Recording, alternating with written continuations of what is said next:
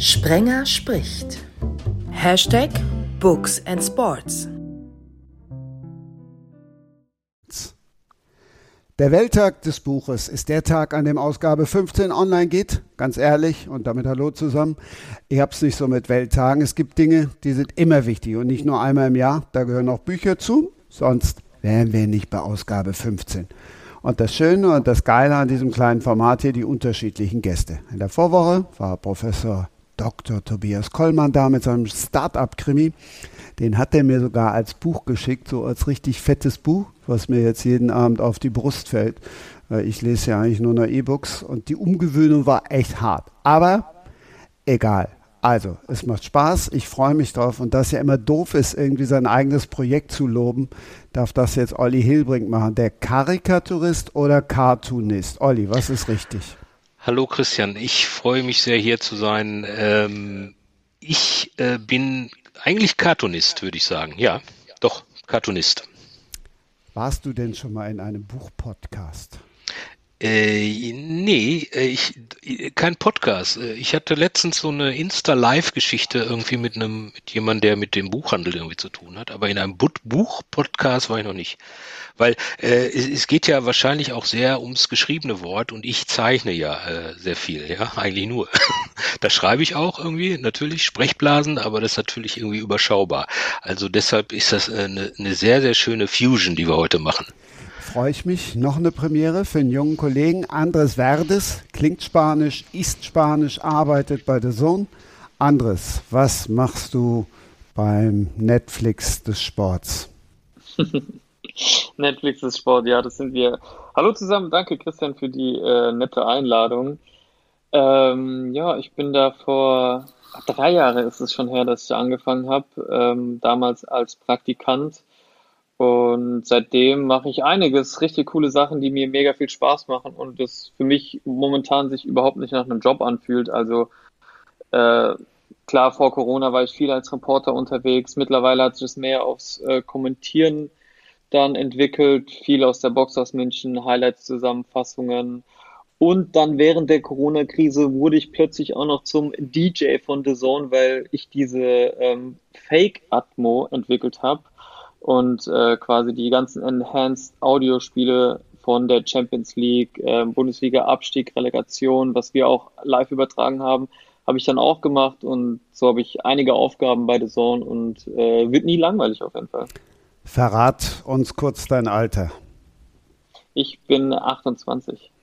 Isabella, die war schon mal dabei, bevor ich dann auf meinsportpodcast.de und meinpodcast.de umgezogen bin und wir den neuen Hashtag bekommen haben. Jetzt weißt du auch, warum dieser junge Mann dir und uns allen genau erklärt hat, den Regler, den Regler und den Regler hochzuziehen. Weil wir alle Frauen sind oder weil wir alle alt sind? Nein, alt ja nicht, aber wir sind jetzt nicht so äh, die Willst du sagen, ich sei nicht technikaffin? Nein, das wollte ich jetzt nicht sagen. Lass uns, also Technik kannst du. Kennst du Olli und die Zeichnungen von ihm vom, aus dem Reviersport? Kennt die irgendjemand nicht, der einen Facebook-Account hat?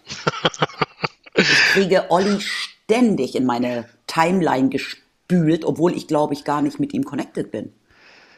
Das äh, musst du natürlich nach diesem äh, Podcast sofort ändern. Aber das freut mich natürlich, weil als äh, Zeichner und äh, ist man natürlich sehr einsam, ja, und sitzt hier in seinem stillen Kämmerlein und zeichnet wie blöde äh, vor sich hin, äh, hat aber weiß nicht so wirklich im wahren Leben irgendwie, ob das überhaupt jemand wahrnimmt. Also natürlich bekommt man das irgendwie im Social Media also mit, ne, also die Leute, dass das sichtbar ist, aber dennoch weiß man ja nicht, wer dich wirklich kennt, ne?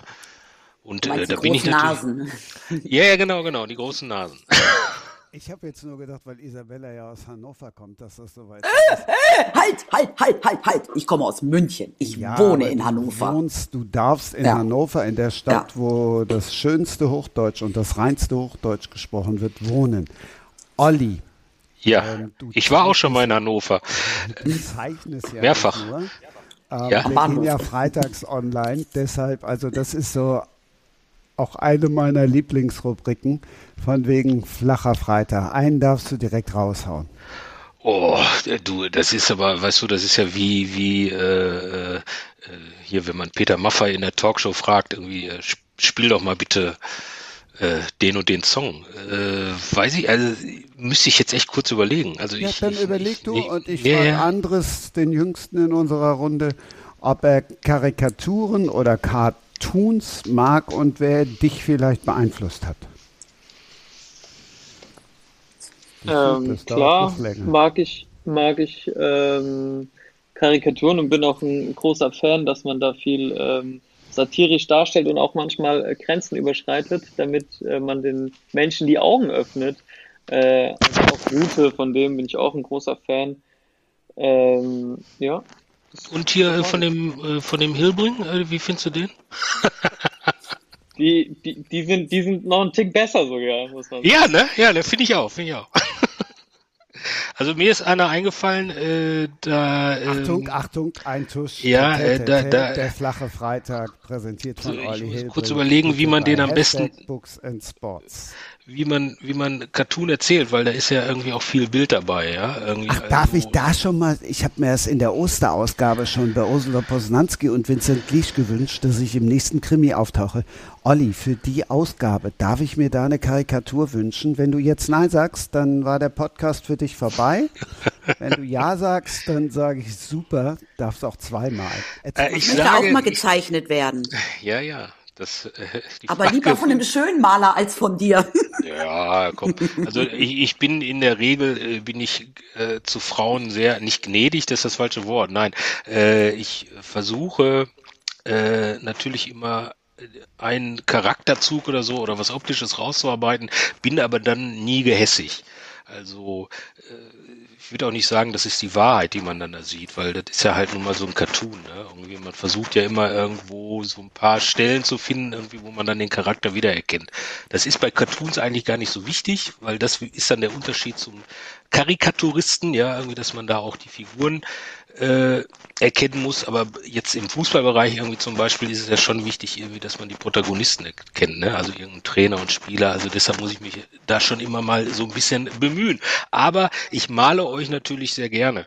Jetzt Wenn's, wenn's denn passt, also der flache Freitag, äh, da steht ein Mann in dieser typischen ähm, äh, Bekleidung, wie man sie aus Alkmaar kennt, ja, Holland, Alkmaar kennt ihr, ne? Und der hat auch einen großen Käseleib neben sich stehen äh, und äh, der sagt, ich komme aus der Stadt, wo der Käse herkommt. Und sein Gegenüber sagt, aus Philadelphia? Der war nicht so schlecht. Ja, der ist schon, ne, nicht schlecht, ne? Welche Zeichner haben dich am meisten beeindruckt? Wahrscheinlich äh, die von Asterix und Obelix, oder? An wem war die Frage jetzt? An Bella. An, an Bella. An mich? An Isabella. Ja. Welche Zeichner mich beeindruckt ich haben? sagen, aber gut. Ja, ja, äh, puh, ähm, Asterix und Obelix fand ich ganz nett. Was ich total cool fand ähm, als junges Mädchen, ich mochte Tim und Struppi total gerne. Ah, Das habe ich ähm, wahnsinnig geliebt. Tintin. Ich habe es auf Spanisch gelesen, deswegen ähm, hieß es bei mir Tintin. Hm, da werden meine Ohren hellhörig auf Spanisch. Ja, siehst du mal, ich bin doch im Herzen Spanierin. ah, Spanish. Muy bien, muy bien. Vista. Und ey. was mochte So. ich noch? Klar, ich habe natürlich alles von Mickey Mouse gelesen, äh, fand ich natürlich super. Aber wie gesagt, ich bin ja in Spanien aufgewachsen und das war für mich immer ein totales Highlight, weil meine Oma mir damals in Deutschland jede Woche Comics gekauft hat und mir einmal im Monat ein Päckchen nach Spanien geschickt hat mit den ganzen Comics drin. Und das war für mich immer wie eine Wundertüte. Olli, ich stelle mir jetzt einen Karikaturisten oder einen Cartoonisten immer mit Zeichenstift und Block vor. Liegt jetzt einer neben dir? Ja, also ich sitze hier an meinem Schreibtisch, da liegen Blöcke, ja. Und Stifte, ganz viele Stifte. Okay, dann. Also ich glaube, ich habe auch einen Stift, Stiftfetisch. Das Problem ist ja irgendwie, dass ich schon sehr viel äh, in äh, digital zeichne, so am iPad oder ich habe ja auch so ein Zeichentablett, äh, so ein großes auf dem Schreibtisch stehen und ähm, zeichne also sehr viel digital. Gehe aber einmal im Monat zum Künstlerbedarf und decke mich mit Stiften ein, die ich eigentlich gar nicht brauche. Also weil, äh, da, weil ich glaube ich einen Stiftfetisch habe. Ich habe ich habe halt gerne immer frische Stifte um mich. Ich weiß auch nicht warum. ich entdecke auch immer wieder neue Stifte. Boah, also ey, da fallen mir jetzt tausend flache Freitagwitze ein, von wegen So Stiften? frische Stifte um mich, sagt der Meister. sagt der Meister, ja. Immer ordentlich Tinte auf dem Füller, oder? Nein, nein, nein, nein, nein, nein, nein. Also nicht irgendwie. Äh, ich wollte äh, mich nur hier nur eurem Niveau anpassen. Nein, nein, nein, nein. Also ich, ich habe ja erstmal äh, nur über Werkzeuge gesprochen, die Werkzeuge des Ähm, Zeichners. Aber wenn du, wenn du sagst, du hast jetzt das da neben dir liegen, dann kriegst du jetzt zwei Aufgaben von mir. Aufgabe eins: male Petkovic und danach erzählst du uns, äh, wie die aussieht, okay? Also du zeichnest jetzt, ich höre den Stift schon förmlich übers Papier ratschen. Isabella, kannst du zeichnen? Ähm, ich kann witzigerweise überhaupt nicht zeichnen. Was heißt Ähm, witzigerweise? Das überrascht mich jetzt null. Also Menschen, wenn ich eine Person versuche zu zeichnen, einen Menschen, äh, sieht es danach immer aus wie ein Cartoon. Ähm, aber nicht, weil ich äh, ein Cartoon zeichnen wollte, sondern weil ich einfach null zeichnen kann. Also Menschen, Tiere zeichnen geht gar nicht. Mein Sohn ist neun und zeichnet besser. Also wirklich, ich bin völlig unbegabt, was das angeht. Leider, weil ich habe nämlich immer einen Zettel und einen Stift in der Hand. Und auch während wir jetzt hier gerade die ganze Zeit reden, habe ich hier schon eine, einen, einen Kopf gezeichnet. Und ich bin dann so, ich zeichne dann immer so Kästchen und mache dann so Häuschen draus. Und ich muss auch die ganze Zeit, tue ich immer irgendwas von mir rumkritzeln. Aber das ergibt alles keinen Sinn und ist nicht schön zum Anschauen. Oh, aber da haben wir ja noch ein Bild, was wir passend dann zum Podcast nochmal auf Facebook äh, liken können. Andres, wie sieht's mit dir aus? Puh, also äh, da bin ich wirklich auch komplett fehl am Platz. Ich kann überhaupt nicht zeichnen. Meine Cousine ist ein äh, äh, Virtuosin im Zeichnen. Ihre Bilder habe ich immer im Kunstunterricht abgegeben. ähm, aber nee, ich kann leider gar nicht malen. Schönen Gruß an den Lehrer, der uns jetzt gehört hat, oder Lehrerin. Ähm, Kann, kann auch sein, dass es vielleicht mal erwischt wurde, aber das ist nochmal eine andere Story. Olli, wie sieht sie denn jetzt aus, die Petkovic? Olli malt noch. Olli ist ein Mann, der kann nicht gleichzeitig reden, hören und malen. Ich glaube, Olli sitzt jetzt an seinem Zeichenbrett und malt noch. Dann fragen wir ihn gleich. Boah, ich hatte mir einen anderen Cliffhanger aufgeschrieben. Achso, Entschuldigung, ja, Aber nein, nein äh, du, ich nehme den Cliffhanger gerne. Äh, nach der kurzen Unterbrechung sagt uns Olli, wie seine gezeichnete Petkovic aussieht.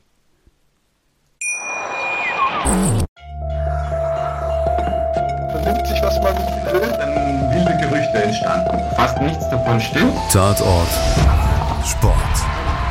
Wenn Sporthelden zu Tätern oder Opfern werden, ermittelt Malte Asmus auf meinsportpodcast.de. Folge dem True Crime Podcast, denn manchmal ist Sport tatsächlich Mord. Nicht nur für Sportfans. So, was ein geiler Cliffhanger. Und jetzt sind wir alle gespannt. Olli Hilbrink, der Cartoonist vom Reviersport, dem ihr alle folgt bei Facebook. Isabella Müller-Reinhardt haben wir gehört, tut das. Andres Wert, das ist auch begeistert. Also, wie sieht sie jetzt aus, die Pet? Ah, sie, sie sieht, sie sieht natürlich wunderbar aus, wunderschön. Ist ja eine sehr hübsche Frau, eine hübsche Tennisspielerin. Äh, jetzt muss ich nur noch mal googeln, weil ich nicht weiß, war sie stark auf Rasen oder auf Sand, ja, also wie was ich da als Untergrund dann male. Das musst du nicht googeln, du bleibst jetzt einfach dran, denn Andres Ja. zeichnet uns ein wunderbares Bild von Andrea Petkovic. Senior, Dann, äh, dann soll, soll ich es direkt mal vorwegnehmen. nimm es Sie vor. war nämlich äh, auf Rasen am besten, da hat sie ihr bestes Ergebnis gehabt. Äh, sie hat es mal bei Wimbledon, glaube ich, bis ins Halbfinale geschafft, die gute Andrea. Äh, wahnsinnige Leistung. Und Andrea äh, ist nicht nur eine super Tennisspielerin, sondern sie ist auch Autorin. Äh, zwischen Ruhm und Ehre liegt die nach, hat sie geschrieben. Und darüber hinaus ist sie beim äh, ZDF noch äh, Sportreporterin und hat da eine eigene Sendung. Also wirklich ein absolutes Multitalent.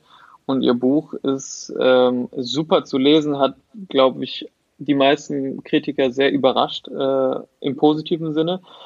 Ähm, und vielleicht quatschen wir gleich noch genauer über das Buch. Wir, ich gebe dir nur eins vorweg. Ähm, Melanie Rabel, der Wald, die Wälder. Und so weiter. Kennt ihr bestimmt alle. Ich arbeite auch dran, dass die irgendwann im Podcast mal dabei ist. Ähm, die hat jetzt, der folge ich auch, ähm, geschrieben. Ich habe ein Buch gelesen, was ich gar nicht lesen wollte. Es stand bei mir irgendwo im Schrank. Dann habe ich es in die Hand genommen und ich konnte es nicht loslassen. Und ich war total überrascht. Und zwar positiv überrascht. Und da geht es genau um das Buch anderes, was du uns jetzt vorstellst. Warum hat es dich so gepackt? Also dazu muss man vielleicht ein bisschen meine Vergangenheit auch kennen. Äh, ich hau die mal ganz kurz an. Äh, also meine Eltern oh, sind Spanier. ähm, Mama und Papa, beide sind Spanier. Ähm, und mein Opa, der kam, also 50er, 60er Jahre, kam der nach Deutschland. Ähm, seine Brüder sind alle dort geblieben. Er hat quasi die Familie allein gelassen. So ähnlich ging es auch der Andrea Petkovic. Also ich konnte mich mit vielem total identifizieren, was sie gesagt hat. Ein kleiner Unterschied ist, dass äh, ihre Eltern Ende der 80er nach Deutschland gekommen sind. Meine Eltern haben in Deutschland studiert, arbeiten hier und ähm, deswegen ist das vielleicht ein bisschen eine andere Situation. Aber ich habe auch Tennis gespielt, leistungsmäßig, bis ich 15 war. Ähm, habe in Marbella bei Klaus Hofsess, dem Trainer von Steffi Graf, trainiert, bin jede Ferien runtergeflogen. Und ähm, Andrea erzählt halt, dass die Kapitel wechseln immer von der Vergangenheit in die in quasi ihre aktuelles Profi-Sein. Und viele Stories, die sie erzählt von ihren Eltern, dachte ich so, äh, verdammt, also so ging es mir genauso, gerade auch auf dem Tennisplatz, wenn man wütend war, wie man mit Rückschlägen umging, mit, äh, sie hat sich, sie hat einen Kreuzbandriss gehabt am Knie, schlimmste Verletzung, die man haben kann als Tennisspieler mit diesen kurzen, schnellen Bewegungen, gerade auf Hartplatz oder auf Rasen, wo man mal wegrutschen kann. Und äh, ich muss sagen, das Buch hat mich total gefesselt und ähm, auch wie sie es geschrieben hat, hat mich total überrascht. Ähm, also wirklich ein tolles Buch und tolle, interessante Stories, die die da erzählt. Jetzt war ich gerade so gebannt und schon gemutet. Erzähl ruhig weiter. Das ist jetzt deine Show, die Andrea Petkovic Show mit. ähm, ja, sie, also zum Beispiel angefangen äh, erzählt sie eine Story, wie sie, ähm, ich glaube, bei den Australian Open war sie, ähm, wie ihr, also ihre ganze Familie dann auch dabei ist, natürlich in der Box immer sitzt und wie die, also die, meine Mutter zum Beispiel, die konnte nie auf meine Tennisturniere kommen, weil sie, ich war, also man muss halt sagen, als ähm, Tennisspieler 13, 14, 12 Jahre, ich habe immer jedes Wochenende Turniere gespielt, war nie, war oft von der Schule befreit, Jugend trainiert für Olympia nach Berlin gefahren und äh, meine Mutter konnte dann zum Beispiel nie da sein, weil sie gesagt hat, sie kann mir nicht zugucken, wie ich auf dem Platz agiere und so, weil man ist dann natürlich auch als 14-Jähriger nicht so reif und legt sich dann mit den Gegnern an und so. Und das ist, Tennis ist ja eine sehr egozentrische Sportart, viele Egos, die da aufeinander prallen, alle sind es gewohnt zu gewinnen und auch so ein bisschen größeren Turnieren.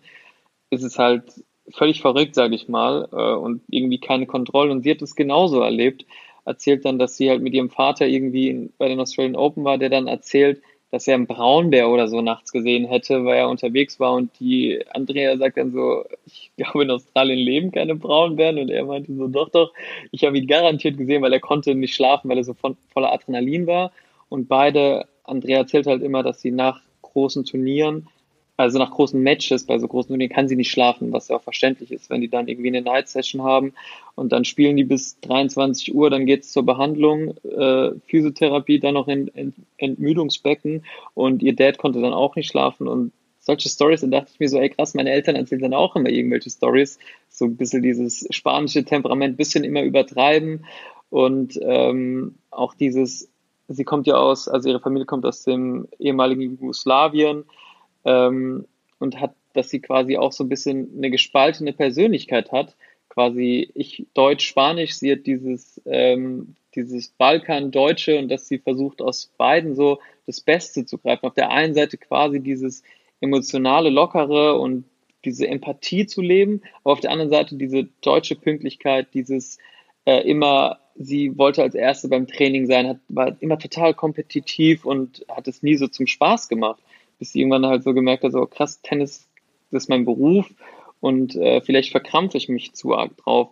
Und so erzählt ihr das halt über alle Stories und wie sie sich halt weiterentwickelt hat über das ganze Buch, dass sie dann halt auch mal was ganz anderes machen musste. Dann hat sie eine Band als Fotografin begleitet, äh, was eine ganz neue Erfahrung für sie war. Und äh, also Einblicke, auch total ehrlich auch gesagt, wie oft sie geweint hat, wie oft sie alleine war. Und auch da kann ich nur sagen, so, ich bin halt mit zwölf nach Marbella geflogen in den Faschingsferien, Pfingstferien, was wir alles hatten und war einfach alleine da. Zehn Tage ohne Family, ohne nix, hat natürlich alles gegeben. Und sie hat jede Ab jeden Abend sich äh, in Schlaf geweint und sich immer hinterm Handtuch versteckt. Da dachte ich so, also das hat mich echt irgendwo auf einer ganz anderen Ebene berührt. Weil ich dachte so krass, so ging es mir auch eine Zeit lang. Der Unterschied ist, dass sie halt wirklich dann es durchgezogen hat und Profi geworden ist, was bei mir nichts draus geworden ist. Darf ich mal kurz eine Frage stellen? Bitte. Bist du denn äh, der Andrea Petkovic selber mal im Leben begegnet? Weil wäre ja, Ja, möglich als, ja. aber so als ich habe sie Journalist mehrmals jetzt. interviewt. Ja. Okay. Ja. Und Das hat sich der Eindruck dann bestätigt? Also findest du, sie kommt authentisch in dem Buch rüber? Hast du sie so privat oder jetzt im Realleben auch so erlebt? Ja, also mega. Sie ist eine super Persönlichkeit. Also ich habe sie getroffen 2019 beim ähm, Porsche Tennis Grand Prix in Stuttgart. Da war ich als ähm, Moderator, Reporter die ganze Woche vor Ort. Da hatten wir unsere eigene Box von The Zone und ähm, das war wirklich eine der coolsten Wochen jemals, weil wir halt wirklich exklusiv das übertragen haben mit Eurosport und dadurch waren quasi äh, alle angehalten, immer zu uns zu kommen und zuerst haben wir die Postmatch-Interviews bekommen und hatten da halt immer die, die Garantie, dass dann Kerber, die Julia Görges, die Petkovic zu uns kam und die Andrea kam halt immer ohne Probleme, kam halt immer ein bisschen vor, da hat man halt so ein bisschen diesen klassischen Smalltalk, du wirst ihn kennen, bevor dann der rote Knopf losgeht und dann plötzlich jeder die Phrasen raus, raushaut. Das war bei ihr gar nicht so, ja, sondern ich habe das Gefühl gehabt, ob es jetzt off-camera oder on-air ist, kommt einfach das Gleiche bei raus und das muss man sagen, erlebt man heutzutage nicht ganz oft. Also ich war jetzt wirklich schon auf vielen Drehs, äh, du hast wahrscheinlich noch viel, viel mehr erlebt als ich, aber dass du dann halt mit einem sprichst und äh, off-camera erzählt er dir dann irgendwas und dann drückst du den roten Knopf auf Record und dann ein ganz anderes, wie ein anderer Mensch gibt da eine Antwort. Und du denkst so, ist ja viel authentischer, wenn du jetzt wirklich erzählen würdest und nicht irgendwie äh, die Phrasen da rausballen würdest. Und das hatte ich bei Andrea null. Sie war komplett ehrlich ähm, und hat sich auch nicht gescheut, irgendwas zu erzählen oder so. Ich weiß noch, eine kleine Anekdote war, sie hat kurz vorm, nach, die hat den ersten Satz gewonnen und dann hat sie sich so irgendwas aufs Knie geschmiert. Und das war nur so, habe ich nur so gesehen, weil ich halt hinter der Bande stand. Das war gar nicht auf den Kameras zu sehen. Da habe ich sie halt gefragt, was sie, also sie hatte ja einen Kreuzbandriss, habe ich gemeint, was sie da äh, sich aufs Knie geschmiert hat. Da musste sie total lachen und meinte so, oh Gott, ich traue es mich gar nicht zu erzählen, das ist irgendwas Homopathisches von ihrer Oma und so. Und äh, also fand ich witzig, dass sie dann offen und ehrlich erzählt. hat. Sie weiß gar nicht, ob es das bringt oder so, aber ihre Oma hat gesagt, mach das drauf. Und dann hat sie gesagt, gut, dann mach ich es drauf und ihr Knie hat gehalten, so nach dem Motto. Was ja auch alle schreiben, die ganzen Kritiken, die ich gelesen habe, dass das auch sprachlich ausgefeilt ist. Es war kein Ghostwriter, also es hat sogar auch was Literarisches. Anderes. Ja, also ja, absolut. Also es ist ähm, total ausgefeilt, ihre, ihre Schriftart, wie sie das macht. Und das hat mich auch überrascht. Also, dass es keinen Ghostwriter gab oder sonst was. Und was man halt ähm, absolut gemerkt hat, ist, dass so eine Tenniskarriere, so wie sie es erzählt dann, ist halt nicht irgendwie so eine Karriere oder ein Beruf, sondern es ist halt komplett ihr Leben, weil sie so viel auch verpasst hat, äh, die Hochzeiten von ihrer Cousine, ähm, die Geburt von irgendwelchen Kindern, wo sie nicht da sein konnte und dass sie, dass sie dann irgendwann mal bei einem Turnier, ich weiß jetzt natürlich nicht mehr ganz genau, was wo war, wo sie dann irgendwann ausgeschieden ist und dann um drei Uhr nachts gesagt hat, boah, ist mir jetzt so scheißegal, ähm, mein Cousin hat ein Kind bekommen, ich fahre jetzt nach Hause und ist dann irgendwie sechs Stunden noch nach Hause gefahren, um mal halt dann bei ihrer Familie zu sein oder so. Und da hat die halt auch nicht zurückgeschreckt, einfach ehrlich das so zu schreiben und das fand ich schon sehr gut von ihr. Isabella, du hast sicherlich auch zugehört bei der Parallele zur Großmutter, aber sonst hat dich jemals ein, ein Sportler, ich meine, auf Frauen gehen die ja eh, das soll jetzt überhaupt nicht macho-mäßig klingen oder show wie scheiße, äh, aber als Frau hast du ja eh immer einen anderen Zugang zu, zu allen und dann auch zu Sportlern und zu Interviewpartnern. Hat dich jemals einer so äh, beeindruckt wie jetzt Andres die Petkovic? Ähm, oh, ja, also ja, ja, das, ähm, aber natürlich jetzt ehrlich ja, ich gesagt. jetzt, als wir zusammengearbeitet haben, das ist schon klar. Aber ich meine. Du bist ja kein Sportler. Ja. Du bist ja kein Sportler. Ähm, ich glaube, ich glaube, ähm, in diesen kurzen Interviews, die man ähm, als Reporter jetzt im Stadion schnell macht und auch wirklich nur um das über das aktuelle Geschehen redet, ähm, ist es, glaube ich, für einen Reporter sehr schwer, ähm, von einem Sportler beeindruckt zu sein bezüglich jetzt dem, was er sagt, ja, weil es sind ja oft wirklich nur ein, zwei Satzantworten. Ähm, also beeindruckt haben mich eher Sportler, Macher, wenn ich einfach die Möglichkeit hatte, lange Gespräche zu führen, weil es dann natürlich auch überhaupt erst möglich ist, wirklich auch zu verstehen, wie der Mensch tickt, wie er ist. Das ist natürlich in so kurzen Interviews eher nicht der Fall.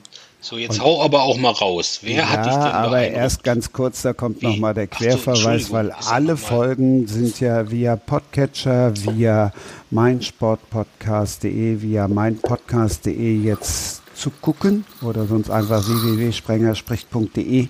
Ausgabe 8, da hat Isabella Müller-Reinhardt über ihr eigenes Buch gesprochen. Zwölf Trainer hat sie ein fantastisches Bild gezeichnet und da in der Folge hast du schon gesagt Oliver Glasner. Ist das der Name, den du jetzt Olli sagen würdest oder dann doch einen anderen? Nee, also jetzt von den zwölf Trainern, die ich für mein Buch getroffen habe, sind es ganz klar, also wer mich wirklich beeindruckt hat, Oliver Glasner und Ottmar Hitzfeld. Ähm, über Ottmar Hitzfeld wusste ich aber im Vorfeld schon sehr viel und hatte ihn auch bei mir damals ähm, in der Sendung oft zu Gast. Deswegen war ich jetzt da nicht mehr so wahnsinnig überrascht, weil ich über ihn einfach sehr, sehr viel wusste. Oliver Glasner, als ich den getroffen habe für mein Buch, da war das auch wirklich meine erste Begegnung überhaupt mit ihm. Und insofern hat es mich deswegen einfach viel mehr noch überrascht, sagen wir mal, weil einfach alles, was er mir erzählt hat, mir alles neu für mich war. Also das könnt ihr nachhören in Ausgabe 8, wie wir jetzt bisher alle Olli Hilbring kennengelernt haben, sagt er, das liegt doch an dem Vornamen mit O. Kann doch nur daran liegen, oder? Gut, dass du es sagst. Gut, dass du es sagst, ja. Nee, also ich bin natürlich total begeistert irgendwie, dass äh, mittlerweile die Generation Oliver in der ersten Fußball-Bundesliga angekommen ist, ja. Also es gibt ja, glaube ich, noch, ich glaube, der Sportdirektor oder, oder Manager von, von Leipzig, der heißt auch Oliver mit Vornamen, glaube ich, ne? Ich kenne da noch einen beim FC Bayern, der ist da jetzt auch mittlerweile in der Vorstandsabteilung. Ja, ja, Ich wollte ja, auch da sagen, also ein Olli ja, Kahn, Ja, Olli Kahn, äh, genau. Dann der, der, der sportliche Leiter Union Berlin, der heißt, glaube ich, heißt nicht auch Oliver. Das ist verrückt, ne? Das ist, äh, äh, Wigalf Drost hatte mal ein Lied gemacht. Warum heißen plötzlich alle Oliver? Äh, Und warum? das wird, glaube ich, nicht aufgeklärt. Ich glaube, das liegt einfach daran, dass das irgendwie so in den äh, späten 60er, Anfang der 70er Jahre ein totaler Modename war, ja. Also irgendwie, dass man, das hatte sowas Internationales vielleicht, ich weiß es nicht, keine Ahnung. Aber ich komme damit, ich komme drauf zurecht. Ich finde, ich finde den nicht, finde den nicht doof, finde den auch irgendwie so eine Abkürzung Olli und so, es ist schon okay. Also du kannst auch mit Olli leben, genauso wie Isabella mit Bella leben kann, oder nicht? Naja, mich nennt ja eigentlich niemand mehr Bella. Also meine Freunde aus München halt, die mich von früher kennen. Also ich stelle mich immer jedem als Isabella vor und dann nennen mich immer alle so lange Isabella, bis sie merken, dass so Familie und so die alten Freunde Bella zu mir sagen und dann adaptieren sie oft das Bella, obwohl ich Isabella ehrlicherweise schon schöner finde. Vor allem bei einer erwachsenen Frau, weißt du, zu einem kleinen Kind kannst du ja Bella sagen, aber ich finde es auch okay, wenn du einfach Isabella sagst. Ich Chrissy. sag dann nur noch Isabella. Chrissy. Ich habe, ich habe, Chrissy? Ist das ich dein Spitzname, Nein, Chrissy? überhaupt nicht. Ich habe Bella auch Crazy. nur gesagt, um zu, wegen der schönen Bella, Bella, Ah. Bella, Marie. Marie. Vergiss. Also, Du bist auch so ein kleiner Romantiker. ne? Ja, bin ich auch. Äh, Übrigens gab es auch eine tolle Folge, jetzt schon wieder ein Querverweis mit Dietrich Schulze-Marmeling und Jörg Seveneik. Da haben wir dann noch so eine kleine Parallele ins Ruhrgebiet, der Friedrich Ani so gerne liest und da ganz viel Sprachliches äh, adaptiert hat. Die Überschrift hieß dann auch äh, die Romantik und so weiter. Also möge es uns nützen. Isabella, darauf wollte ich zurückkommen. Dein Ja. Buch von zwölf Trainern. Mhm. In der Sendung, Ausgabe 8, ich sag's jetzt ein letztes Mal, hast du schon gesagt, boah, ich will wiederkommen. Und zwar mit einem, damals war Olli Wurm noch dabei, der hat dann auch mal eben so en passant zwei Bücher vorgestellt. Und du hast gesagt, ich komme auch wieder und ich möchte dann auch ein anderes Buch vorstellen. So, Habe ich damals jetzt, schon gesagt, welches eigentlich? Nein, hast du nicht. Das Okay. darfst du jetzt, wenn ich sage, Achtung, Isabella Müller-Reinhardt bei ihrem ersten Gastauftritt bei Sprenger spricht Hashtag Books and Sports. Bitteschön. Bin ich dran? Yes. Okay. Also noch mehr Tusch geht nicht. Ich bin ja ein wenig unterrepräsentiert hier in diesem Podcast als Frau. Und deswegen habe ich mir Dafür noch drei. bist du auch schon das zweite Mal dabei, also hör auf zu weinen. Ja, aber ich habe eine Verstärkung mitgebracht, nämlich drei Frauen. Und so heißt mein Buch, Three Women, ähm, von Lisa Tadeo. Und das ist äh, Anfang letzten Jahres erschienen. Ich habe es auch schon vorbestellt gehabt, bevor es überhaupt auf dem deutschen Markt war. Das ist in USA, ich glaube, innerhalb von einem Tag auf der New York Bestsellerliste von 0 auf Platz 1 hochgeschossen und wurde gerade in dem prüden Amerika sehr, sehr viel diskutiert und kritisch gesehen. Mm, In Deutschland wurde es auch von dem einen oder anderen Kritiker, Magazin, Feuilleton völlig verrissen. Mm, Und der Hype nicht so, war nicht nachvollziehbar. Ich finde es trotzdem großartig, gutes Buch. In Deutschland ist es unter Belletrik zu finden, in USA unter Sachbücher. Das finde ich schon mal einen bemerkenswerten Unterschied. Mm, Es geht um drei Frauen ähm, die nichts miteinander zu tun haben. Also es geht eigentlich um drei völlig unabhängig voneinander ähm, geschehene Geschichten, die alle real sind. Die Schriftstellerin, Autorin des Buches, eigentlich Journalistin in den USA, Lisa Tadeo, hat sich über acht Jahre, also über einen wirklich super langen Zeitraum, immer wieder mit diesen drei Frauen äh, unabhängig voneinander getroffen und sie für dieses Buch porträtiert. Und dabei geht es in allererster Linie ähm, um die Beziehung dieser drei Frauen, ihren Verhältnissen besser gesagt, ähm, zu Männern, zu ihrer eigenen Sexualität und ähm, ja, habe ich euch neugierig gemacht? Das hast du uns. Okay. Und äh, drei Frauen, bevor Olli jetzt mit dem nächsten flachen Freitag um die Ecke kommt und bevor auch nur einen falschen Gedanken jetzt äußern kann, atmen wir ganz, ganz schnell nochmal durch. In rund 40 Folgen habt ihr mich jetzt schon sagen hören, I want to tell you about the Beatles. Ich habe euch die Geschichten zu ihren Alben und ihren Songs erzählt, euch ihre wichtigsten Wegbegleiter und Vertraute vorgestellt und natürlich die Orte, die für die Bandgeschichte eine wichtige Rolle spielten. Habt ihr die drei bisherigen Staffeln schon durchgehört? Nein? Na, worauf wartet ihr dann noch? Rein in den Podcatcher eurer Wahl und einfach mal losgehört. Und folgt gerne auch unserem Instagram-Kanal iwtty-Beatles Podcast. So. Die Frage, die jetzt gerade im kurzen Break von Isabella Müller-Reinhardt kam, habt ihr das Buch gelesen? Ich gebe sie mal, also ich sag nein, anderes. Du hast auch wahrscheinlich noch nie davon gehört, oder? Weil du nur eine Frau verehrst, Andrea Petkovic. Das könnte man fast denken, ne? Ich glaube, Andres ist eingeschlafen. Ich rede einfach mal weiter. Ähm, Ich, ich habe, ich habe, ich habe, ich habe das, ich habe das Buch auch nicht gelesen. Okay. Ähm, ich, ich- also wenn man den Titel sieht und auch so die Geschichte hört, würde man auch vermuten, es ist eher ein Frauenbuch. Ich finde aber, dass das ein Buch, was durchaus auch Männer wunderbar lesen können. Und mir saß lustigerweise irgendwann mal im Zug in der Deutschen Bahn ein Mann gegenüber oder in der Reihe vor mir, der dieses Buch las und ich habe mich total gefreut, dass es auch Männer gibt, die sich an so ein Werk trauen. Äh, soll ich euch noch ein bisschen was darüber erzählen? Ich lese relativ viele Frauenbücher. Ich lese Ja, dann solltest du das lesen. Autorin. Erzähl uns gerne noch ein bisschen mehr. Also, ähm, es geht, wie gesagt, um drei komplett unterschiedliche Frauen, die sich auch nie begegnet sind. Und es geht um drei Leben, also um die Leben dieser drei Frauen. Und ähm, die schon mal sehr unterschiedlich sind. Wir haben zum einen, dieser Frau wird auch der meiste Platz in dem Buch freigeräumt, um eine junge Frau, ähm, Schülerin, die sich in ihren Lehrer verliebt und mit dem auch eine Affäre anfängt. Ähm, natürlich völlig heimlich. Der Lehrer ist natürlich auch verheiratet und hat Kinder und wird sich natürlich niemals von seiner Frau für die junge Schülerin trennen. Sieben Jahre nach der Affäre äh, treffen sie sich wieder, weil sie ihn verklagt. Und dieser Prozess hat auch in den USA sehr viel für sehr viel ähm, Kopfschütteln und Aufsehen gesorgt. Und wenn man ein bisschen geschickt ist und googelt, findet man auch ähm, die wahren Zeitungsartikel über diesen Prozess und die wahren Namen heraus. Also weil es sind ja alles reale Geschichten. Die Frauen heißen zwar in den Büchern jeweils natürlich anders, aber ähm, mit ein bisschen Geschick findet man die ganzen Stories, die dann damals in den USA in den Zeitungen erschienen sind.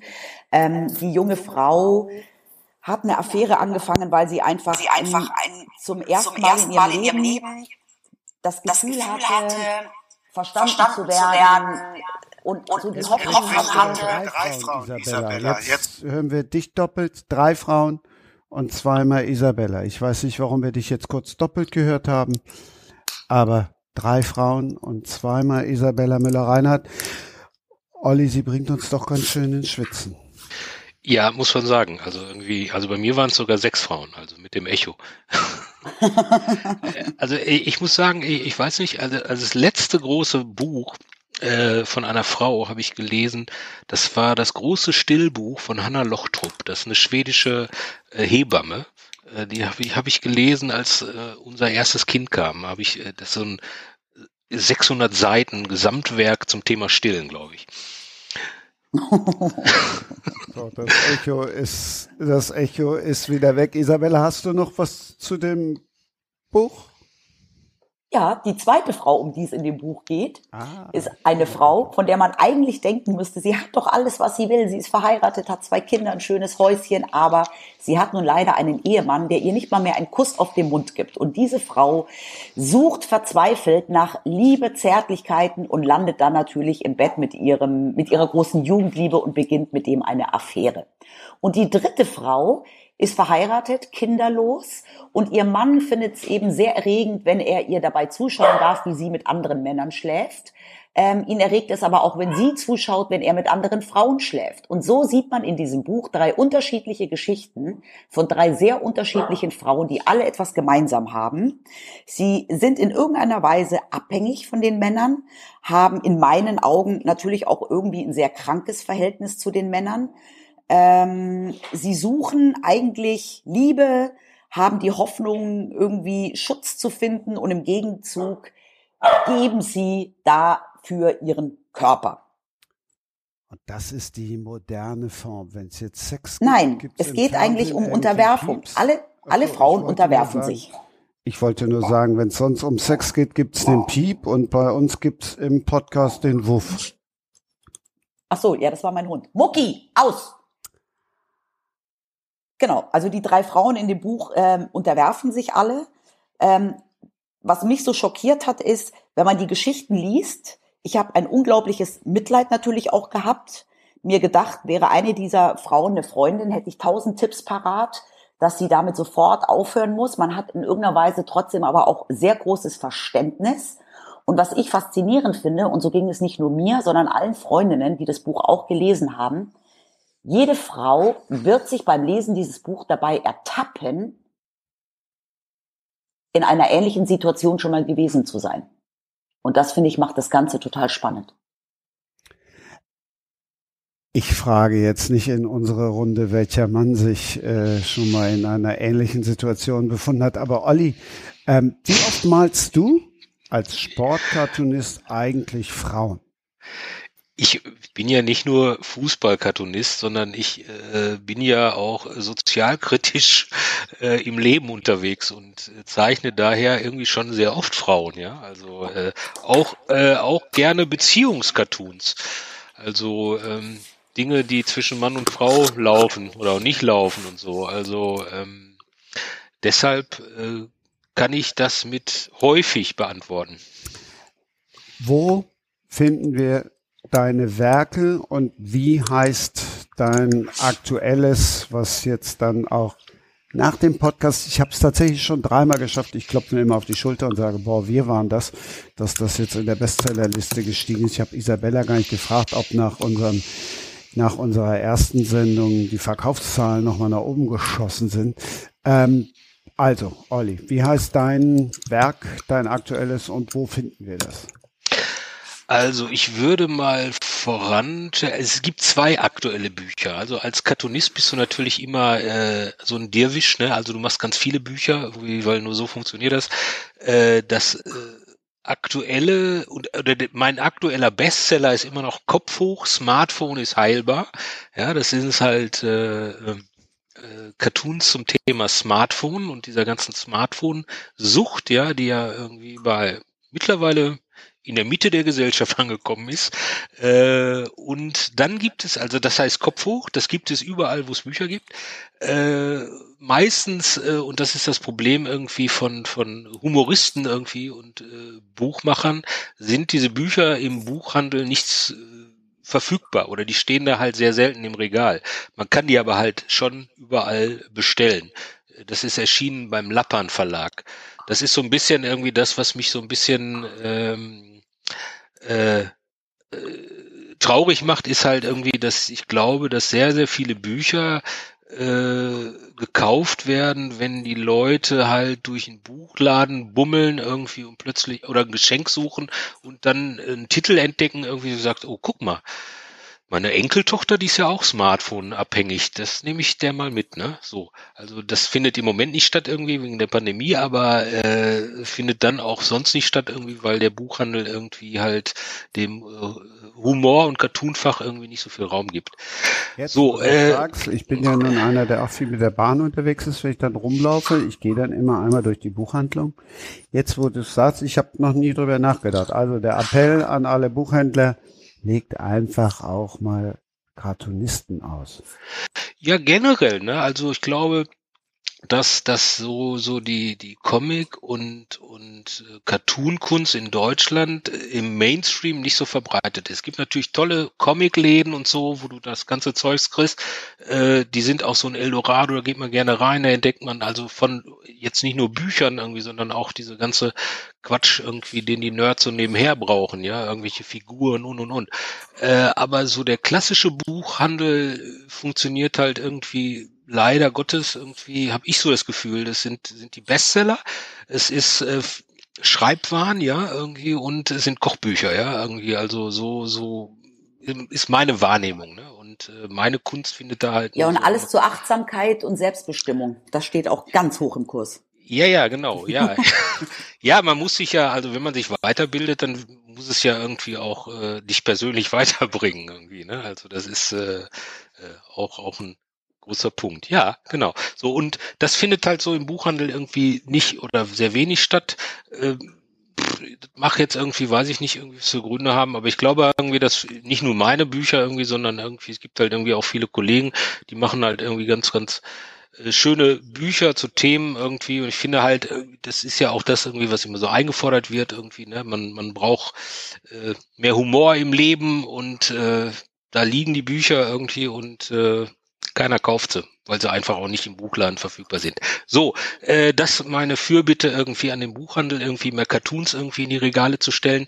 Ähm, dann habe ich noch ein aktuelles Buch, das heißt, ähm, ja, Entschuldigung. Bei, ähm, bei äh, Kopf hoch, Smartphone ist heilbar bleiben. Nenn uns mal so drei. Also ich stelle mir jetzt ganz klassisch vor, Nase nach unten, Handy. Ich sehe jetzt gerade anderes vor mir und der läuft bei Rot über die Ampel. Ja, das ist zum Beispiel, äh, das ist äh, schon mal die Titelseite, ja. Äh, ich würde mal sagen, die Titelseite passt zum Lochdown, ja. Da fällt fast jemand irgendwie in ein Loch rein, äh, weil er den Kopf nach unten hat. Aber da sind halt, ich nehme es mal gerade zur Hand, weil ich habe ja das eine oder andere Exemplar hier, ja. ähm, das fängt an mit einem Cartoon, äh, wo eine Frau beim Psychologen äh, liegt, irgendwie auf der Couch und er fragt, gibt es eine wichtige Verbindung in ihrem Leben? Und sie antwortet, ja, mein Ladekabel. Ähm, oder halt auch ähm, eine, eine junge Frau mit Kinderwagen und äh, die mit ihrer Mutter vor einem Handyshop äh, steht und äh, die Mutter anspricht, ich brauche noch eine Schutzhülle, Mama. Und die Mutter antwortet, die hättest du vor neun Monaten gebraucht. Oh. Darf ich dich mal, Olli, darf ich dich mal was fragen?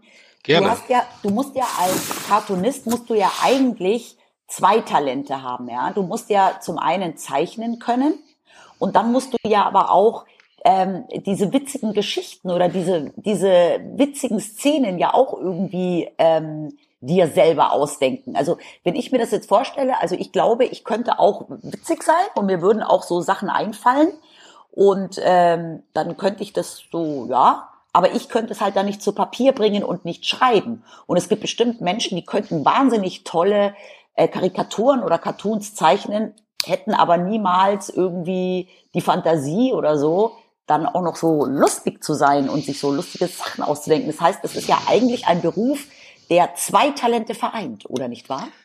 Ja, das äh, hast du schön beschrieben. So ist es. Äh, das macht es dann ja auch so besonders. Ne? Also letztendlich ist man Autor.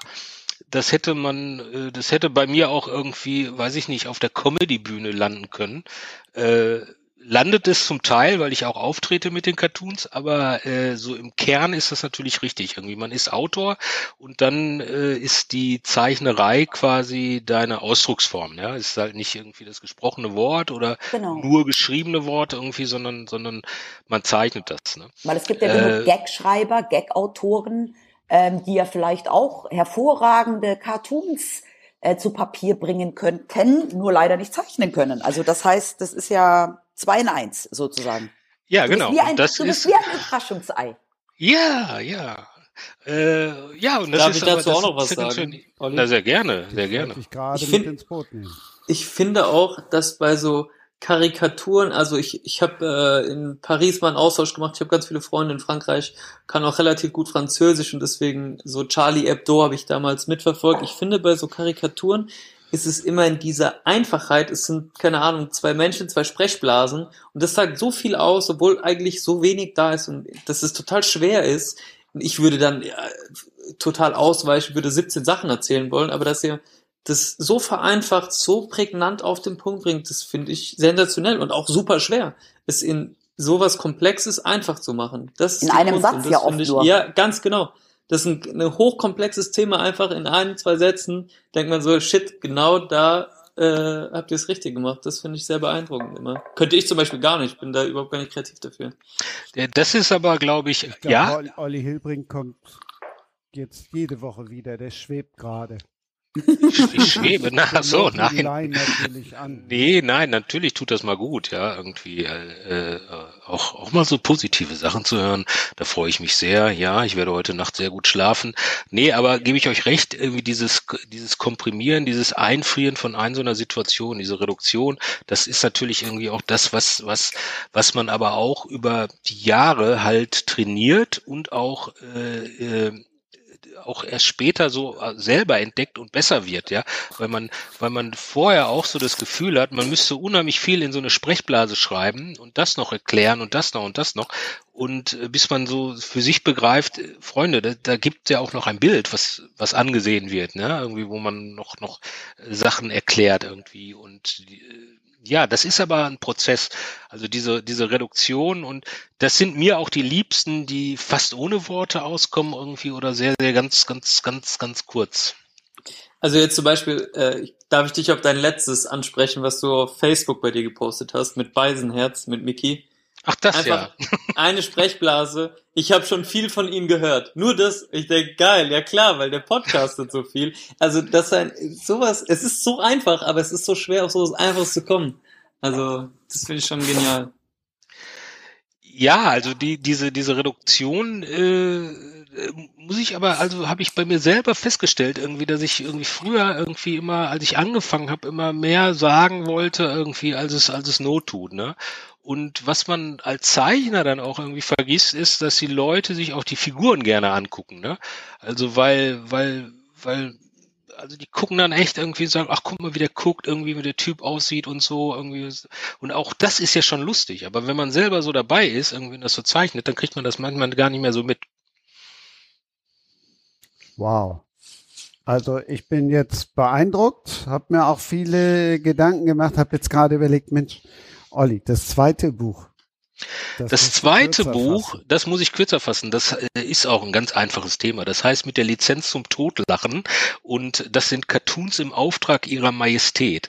Da bin ich äh, Herausgeber, ja, weil der feine Herr ist nicht nur Zeichner und Autor, sondern irgendwie auch Herausgeber von einem Buch, was mit ganz, ganz vielen tollen Kollegen entstanden ist, ja. Irgendwie da sind so äh, Kollegen bei wie Martin Perscheid, den kennt ihr vielleicht, ja, äh, Michael Holtschulte, Dorte Landschulz, Ari Plickert. Das ist ein äh, James Bond Cartoonbuch, weil ich äh, gesehen habe, ich selber bin bin großer bin großer äh, James Bond Fan und oh, ich auch und es gab kein James Bond Cartoonbuch, ja, also und äh, da habe ich dann gedacht, da müssen wir eins machen.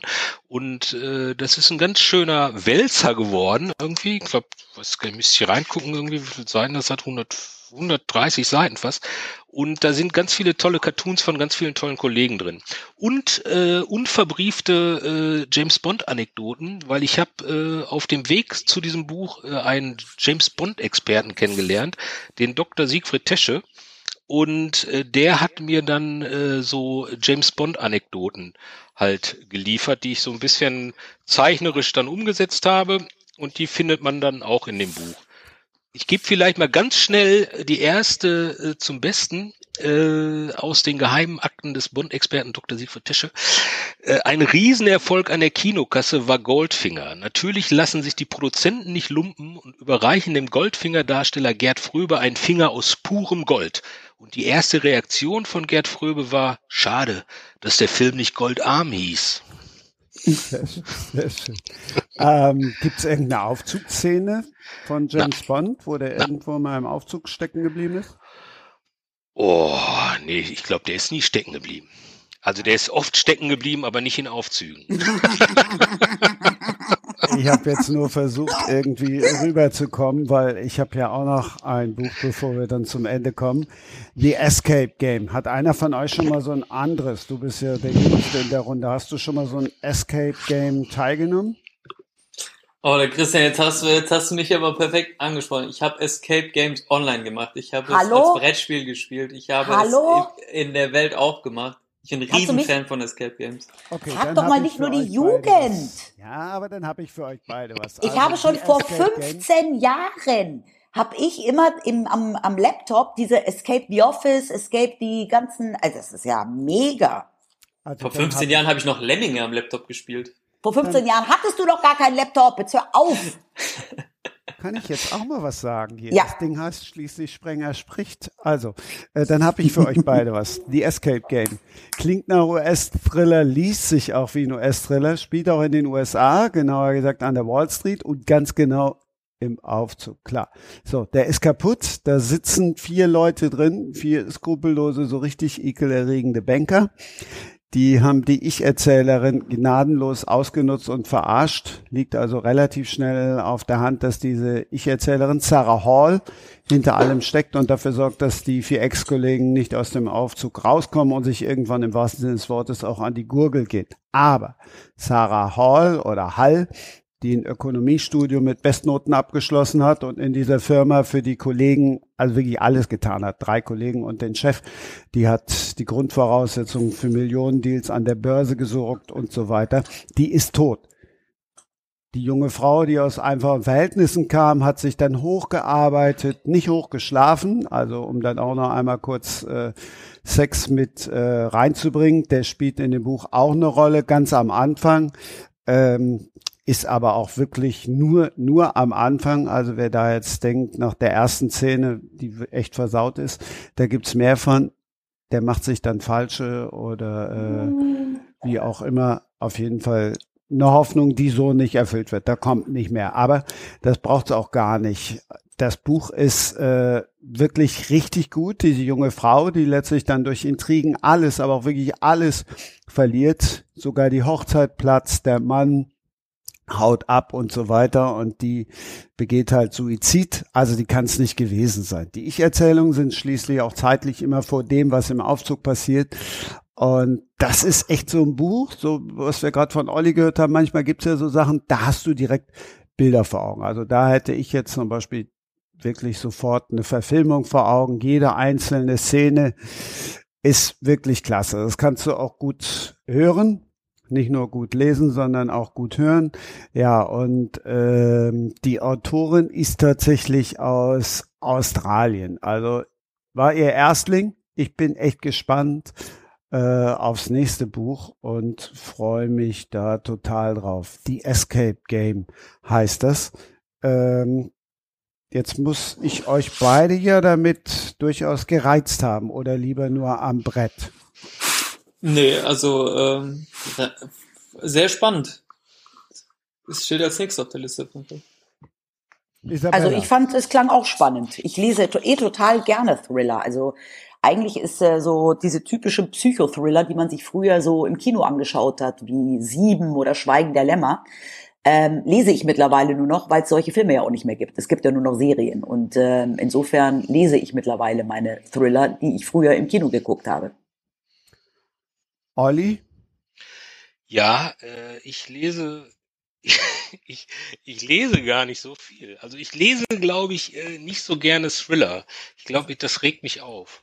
Also, oder das, ich gucke lieber Thriller. Also Thriller gucke ich lieber irgendwie als Film, als dass ich es lese.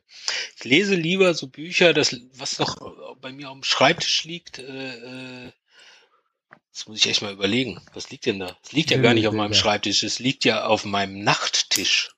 Jetzt, da, das ist mein Fehler, ja. Ich sitze nur am Schreibtisch und die Bücher liegen auf dem Nachttisch. Ähm, das ist John Niven, glaube ich. Ja, das, den lese ich gerne. Das sind aber keine Thriller, ne? Ja, dann hör einfach beim nächsten Mal zu. Stets nächstes Special an. Ich sage erstmal vielen Dank, Isabella Müller-Reinhardt. Es war auch beim zweiten Mal ein Fest. Ich hoffe für dich auch. Sehr gerne, sehr schön. Andres, die Premiere.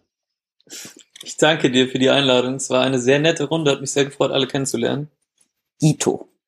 Olli, ich bin sehr gespannt und äh, nagel dich jetzt leider nochmal fest. Es gibt einen Cartoon, oder? Zur Folge.